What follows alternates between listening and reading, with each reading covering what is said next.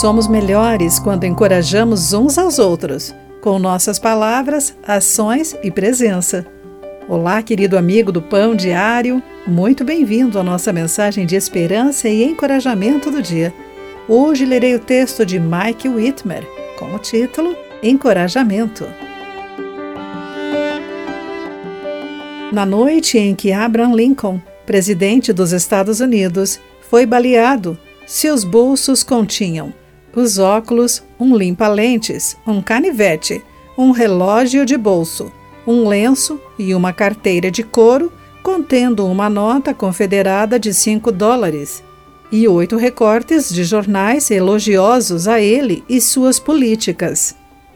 Pergunto-me o porquê daquele dinheiro em seu bolso, mas não tenho dúvidas sobre os recortes elogiosos. Todos precisam de encorajamento, até mesmo um grande líder como ele.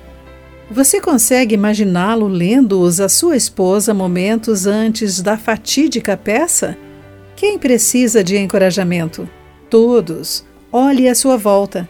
Não há uma pessoa sequer em sua linha de visão que seja tão confiante quanto parece.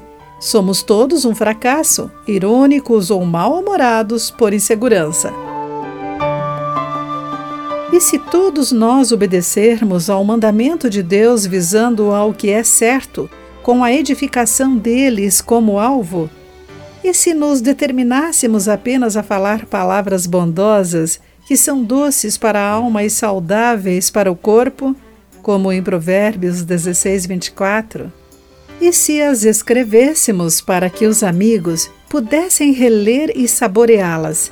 Então, Todos nós teríamos anotações em nossos bolsos ou telefones e seríamos mais semelhantes a Jesus, que não agradou a si mesmo, mas viveu para os outros, de acordo com Romanos 15, 3.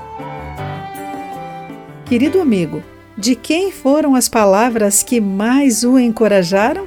Você pode encorajar alguém ainda hoje? Pense sobre isso. Aqui foi Clarice Fogaça com a mensagem do dia.